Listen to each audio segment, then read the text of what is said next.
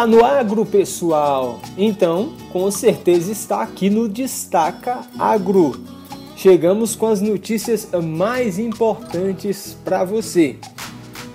Começamos falando aqui que um deputado federal quer incluir no grupo prioritário para vacinação os motoristas de caminhão. É isso mesmo, os caminhoneiros. O deputado federal Jerônimo Goergen, do Progressistas do Rio Grande do Sul, solicitou nesta quarta-feira, dia 24 de março, ao Ministério da Saúde a inclusão dos motoristas de caminhão no grupo prioritário do Plano Nacional de Imunização. Na avaliação do parlamentar, desde o início da pandemia, os caminhoneiros estiveram na linha de frente da logística de abastecimento de toda a população brasileira, não deixando faltar os produtos necessários ao enfrentamento da Covid-19, inclusive.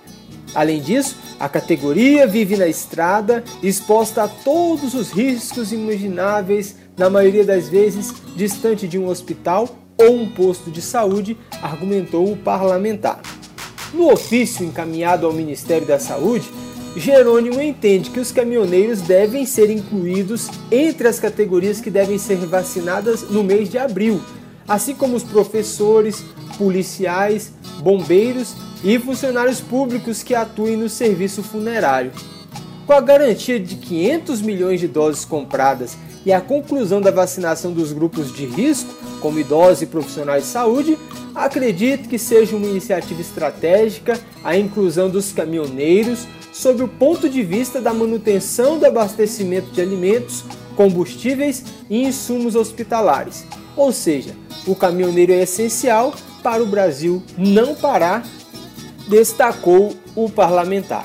Segundo o governo federal, o Brasil já teria 500 milhões de doses da vacina contra a Covid-19 reservada para os próximos meses.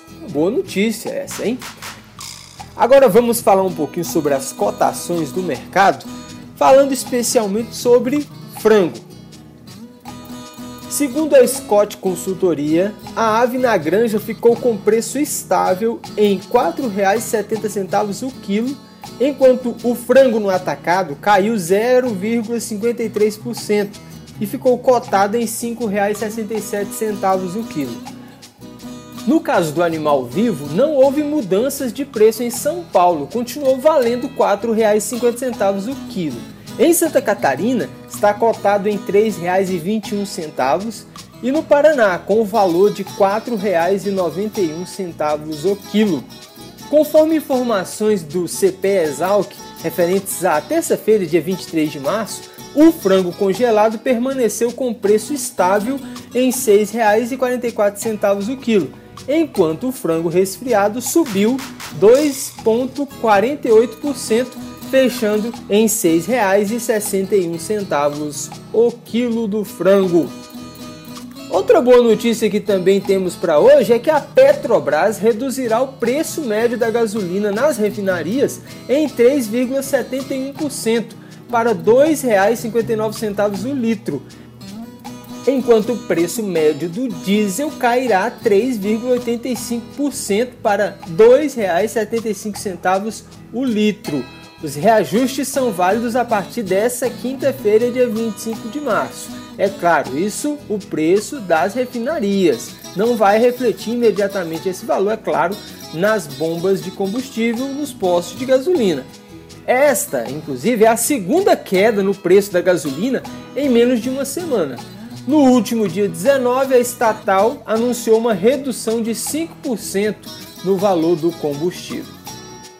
Vamos agora para a previsão do tempo. Tempo no centro-oeste. Com o contínuo avanço da massa de ar seco pelo centro-oeste, o dia será firme em praticamente todo o Mato Grosso do Sul, sudeste de Mato Grosso e em todo o estado de Goiás. Nessas localidades, o céu é mais aberto, com predomínio do sol e calor no meio da tarde. O destaque é para a umidade relativa do ar, que volta a cair nesse mesmo período, com valores que podem chegar aos 30% ou até ficar abaixo disso, atingindo níveis críticos. Por outro lado, há temporais no oeste e norte de Mato Grosso. No entorno sul de Brasília, a mínima é de 20 graus e a máxima de 31. A umidade relativa do ar pode ficar em até 71%. Muito bem, amigos que acompanham o nosso podcast. Esses foram os destaques de hoje.